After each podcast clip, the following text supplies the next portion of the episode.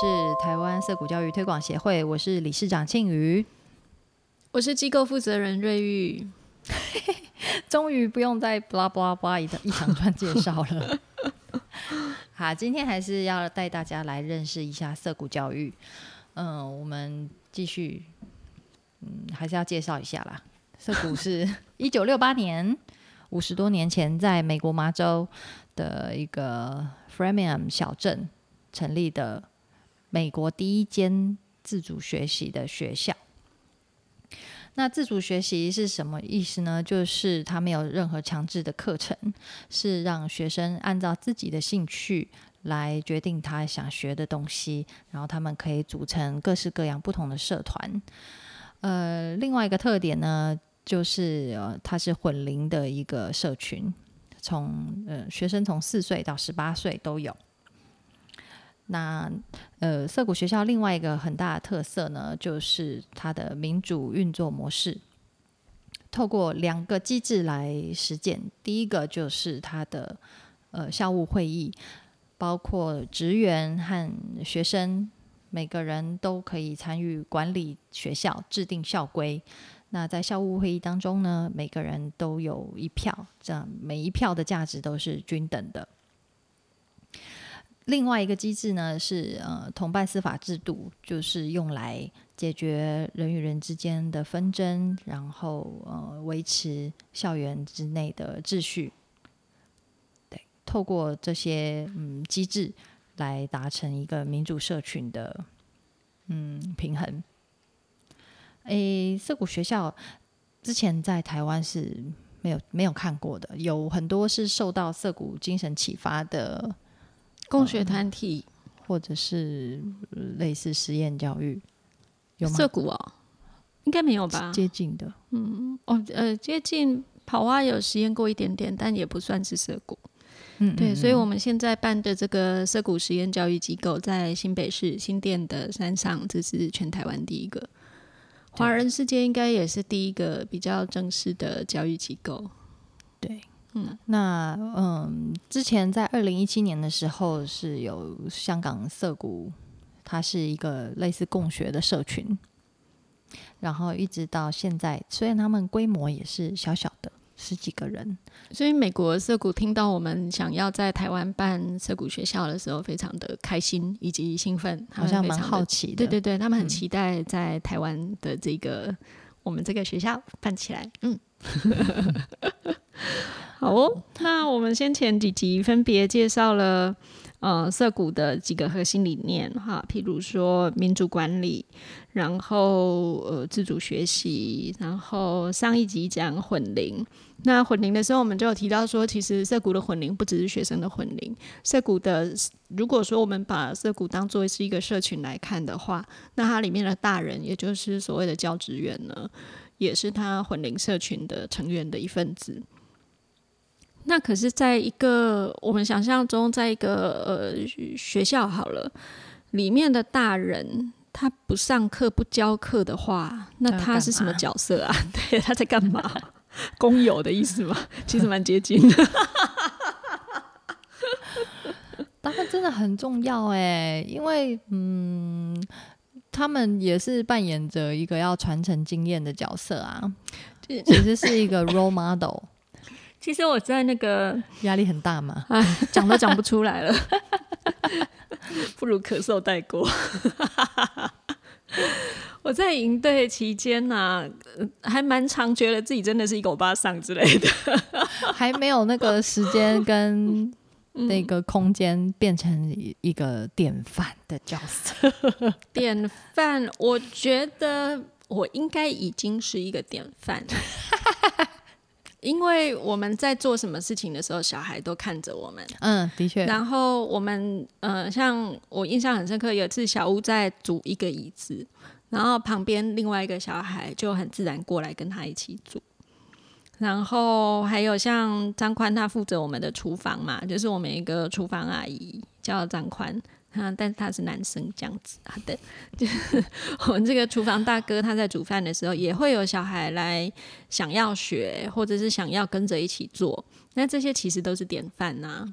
嗯，张宽这次在营队里面好像变成很多小孩的偶像哎、对他们不一定会来帮忙他，或是跟着做，可是他们都会用闪闪发亮的眼神看着他。嗯，哎、我们每次办理念分享会的时候，也都有热血的年轻人啊，可能他是那个主修教育的啊相关科系，问说要怎么加入？对对，对不起，我们现在还没有什么钱可以 请下一个教职员进来。但是呢，我们可以分享一下，我们之前有研究过，呃，美国涩谷的一个招聘的标准，可以带大概带大家来看一下，嗯，涩谷在找的大人会是什么样子的大因为人？看了之后，我们都觉得无法。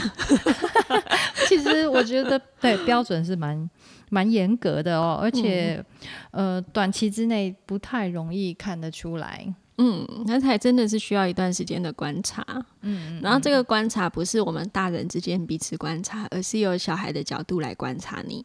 因为每一年，呃，涩谷的校务会议都要选出明年的职员，然后哪些人要续聘，哪些人可以不用再来了，然后我们要不要增聘其他有哪一些条件的职员？这样，那因为这是校务会议决定的嘛，所以。嗯，大人人数是少的，小孩人数是多的、哦，所以嗯，职员在这个学校里面是很弱势的哦。那个美国涩谷的创办人 Daniel Greenberg，他有提到，过，对对对对对对，他自己也有被 fire 过，但是他一直就是接受聘任到了现在八十几岁吧，不是应该还没九十啊，八十几岁了还在涩谷服务。嗯，他们有几位创始的教职员到现在还留着。嗯，他提到呢，那个涩谷员工的第一个特色特征就是。其实很很就是公有，确认所有事务得到适当的处理，保持学校运作的顺利。这个听起来就是大小事都要管啊。对啊，真的就是公有，就是学校的日常的行政，然后场地的运营运，然后最基本的对外的联系啊、推广理念啊、跟政府机关的往来啊、财务的事情，然后呃整个大大方向的管理、公共关系、硬硬体、软体的维护，这些其实都是职员要做的。对，因为大部分的学生不会把这些校务运作当做是自己的事情，这是为什么他们需要雇佣大人。对，我所以的老板们这些 对这些臭小孩，不只是那个学校的管理管理者，也是老板。对，大家都说，有时候开玩笑说说我是校长啊，然后我都觉得没有，我不是校长，我很卑微，我是工友。尤其有有一段时间哦，有营队的时候，我们营队有收学龄钱，嗯，然后那个时候每次吃完午饭，我就要跪在地上擦地板，因为 学龄前小孩很会掉饭粒那些，真是辛苦了。我就觉得哇哦，从我儿子从那个脱离依附食品时期之后，我就没有再做过这种事。我记得还有顿家长时年轻了起来，回到二十年前。还有家长就是要报名营队的时候，竟然问我们。小朋友那个擦屁股还不是太熟练，可不可以帮忙呢？不可以，没有。我们的职员虽然卑微，但是还不至于到那个把屎把尿的保姆保姆程度啦。对，大家拜托一下。那个涩谷社群啊，因为我们是希望大家可以为自己的行为言行负责啦，所以呃，虽然美国涩谷定出来的标准是四岁以上，那其实他的意思是你要生活可以自理，然后有办法为自己的意见很清楚的讲出来，然后听懂别人在讲什么。嘿，这样你万一被告了，你才能够在法庭上为自己辩护啊，或者是你要提出你所需要的需求的时候，你可以讲得清楚，然后你不会变成别人要为你负责的一个状况。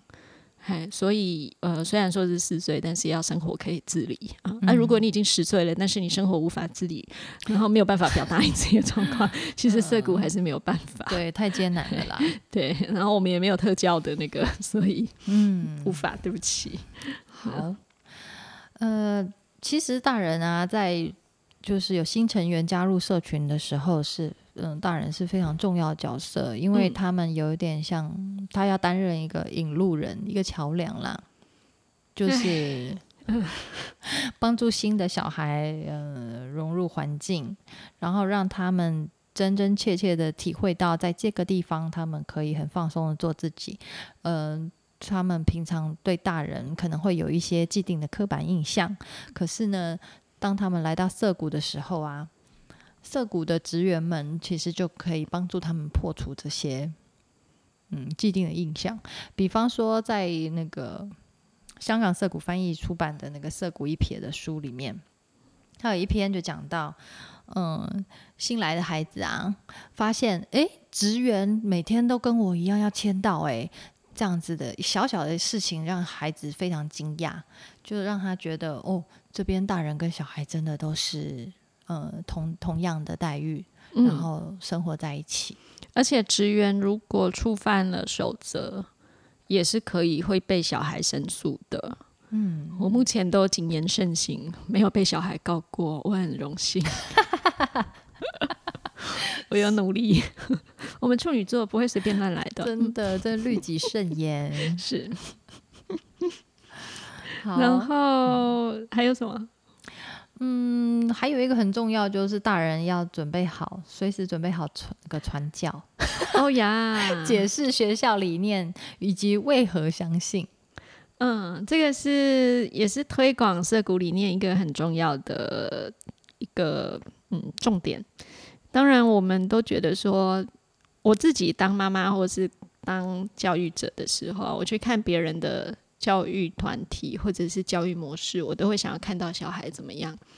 可是那个小孩呈现出来的样子，跟他背后的论述有没有一致，或者是我会不会误解了什么？其实还真的是要看呃大人怎么怎么传达，这是很要紧的。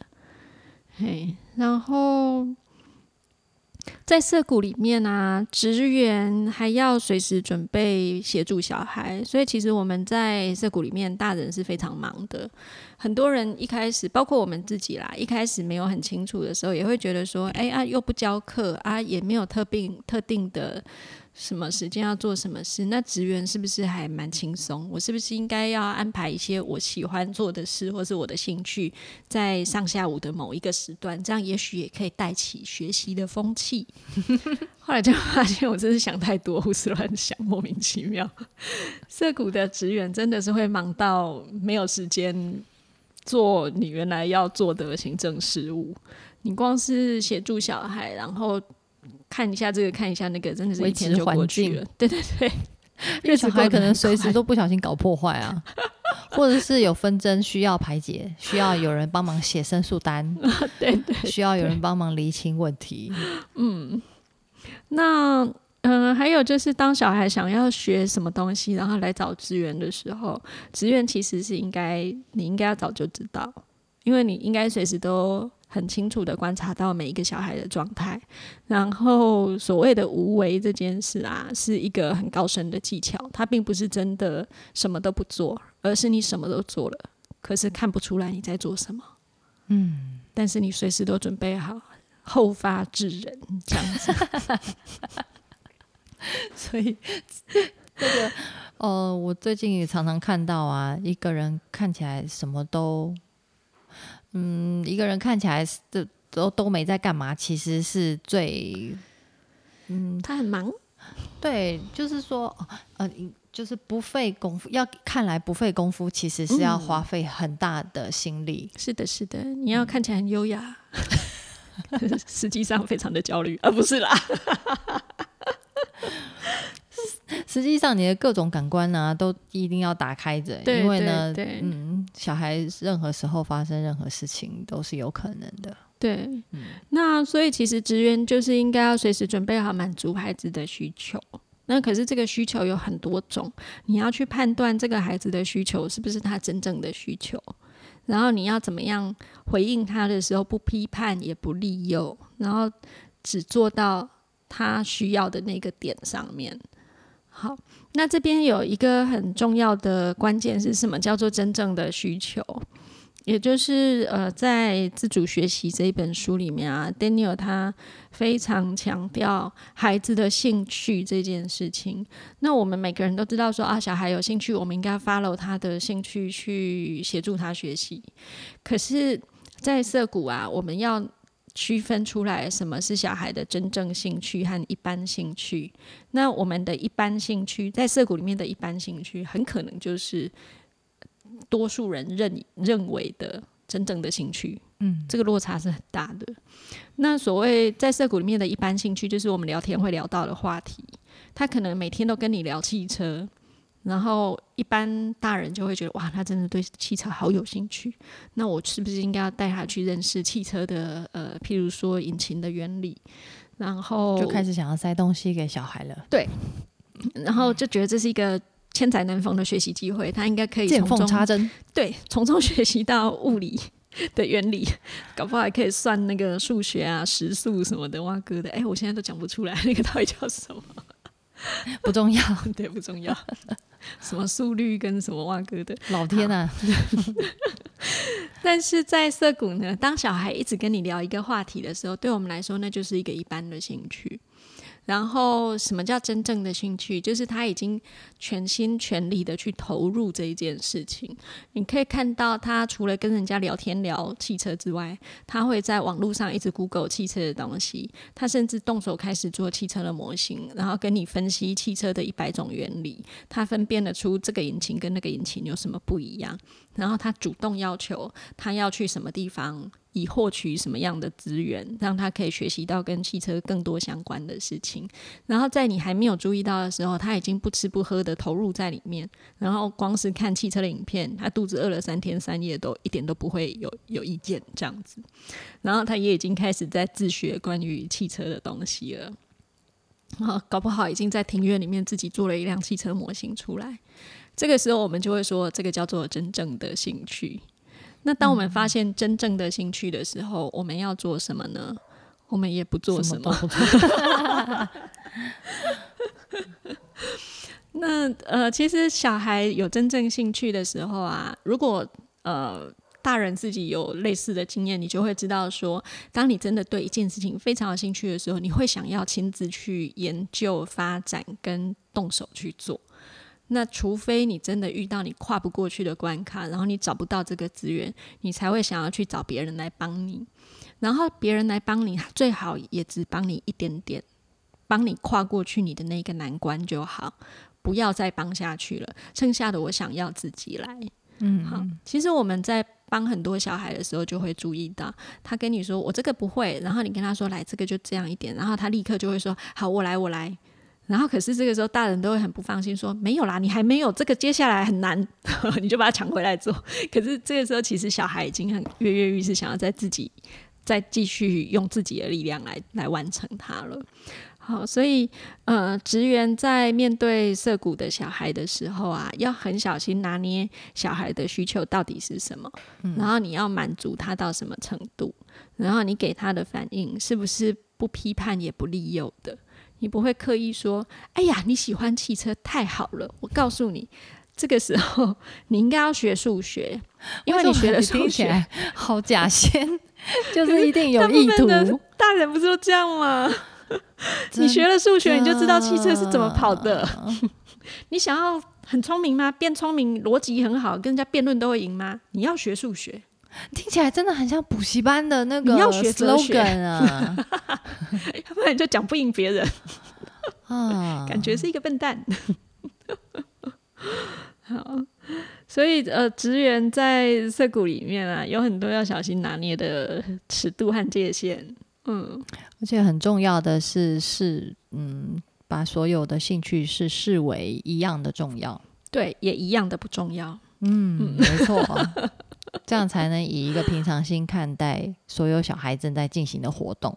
对，嗯，嘿，这个真的好难哦，因为像我自己非常的注重健康跟环保，我就忍不住要一直推销这两个观念给小孩。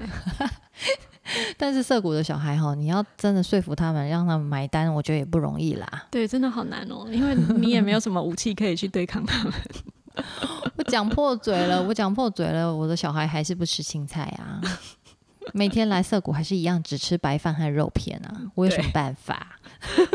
我也很想叫涩谷的小孩不要再去买冰吃了，吃冰很不好。好吧，你已经尽力了。是的，对，接下来就是他们修行在个人啊、真的。嗯，不过，呃，涩谷的小孩啊，他是可以因为自己的兴趣或喜好发起活动和社团的。好，所以虽然涩谷没有课程，但是可以有很多的社团或者是活动，那小孩主动来发。那职员也跟小孩一样，你可以发起社团，但是你的重点是在分享你喜欢的东西，而不是借此来教他们什么。可是这个这这个这个事情啊，在美国涩谷现在也已经不行了。哦，对，因为职员毕竟是大人，然后你来发起这件事情，对小孩来说，他有某一种还是某有一点引导的对意味，因为小孩都知道，嗯，大人是还是就是蛮有权力的一个象征。所以，如果我可以我去选你的课，是不是我在这里就是一个好小孩？哦，嗯，然后既然大人提了这个意见，那他的意见可能比较好。嗯嗯，所以小孩是很容易，嗯、很习惯的去 follow 大人的这个权威或者是地位。好，那虽然在涩谷里面，我们很努力的避免这一件事情，可是这是毕竟是一个主流社会的价值观。那为了要减低这个倾向呢，所以美国涩谷是已经不让职员去发起课程或活动了。对，不会由大人主动发起。那但是如果由小孩来发起的话、啊，虽然我们看起来好像没有课程，可是呢，实际上是他什么课程都可能发生。嗯，比方说前阵子啊，我就看到香港涩谷分享了一个，嗯，他们第一第一种第开的第一种课叫做月经课。尴尬。就是，嗯、因为有那个要即将步入青春期的女孩嘛，那她想要学习有关月经的知识，然后如何在嗯经期间照顾自己啊这些生活的知识，所以呢，涩谷的职员就特地帮他找资料，然后设计了一些课程。对，这个就是什么课程都有可能的一个例子。看小孩的需求是怎么样啦。对啊，所以没有课程的相反就是什么课程都有可能。嗯那另外也有很多爸妈会担心说，那如果我的孩子去到涩谷，就真的是什么都不做，他搞不好就只有整天打电动，那真的大人也都完全不介入吗？嗯，对啊，好可怕！其实，就对对很多大人来说，小孩整天打电动就只是打电动。但是，如果你很仔细的观察小孩在一个比较多元的环境里面打电动，你会发现他不只是打电动，他经过打电动，他其实做了很多事情的，包括学习，包括社交，包括沟通。然后这也是他做很多事情的出发点和基础。然后呃，甚至有的时候，他的确是需要在打电动或者是做某一个特定的事情里面得到放空跟休息的机会。然后当他觉得他已经够了的时候，他会在这个基础上开始做其他的事情。嘿，嗯那这样讲起来，如果所有的小孩都打电动，涩谷的职员是不是太轻松了呢？想得美哦！你营队期间大家都在打电动，还是忙得要死啊？对，为什么？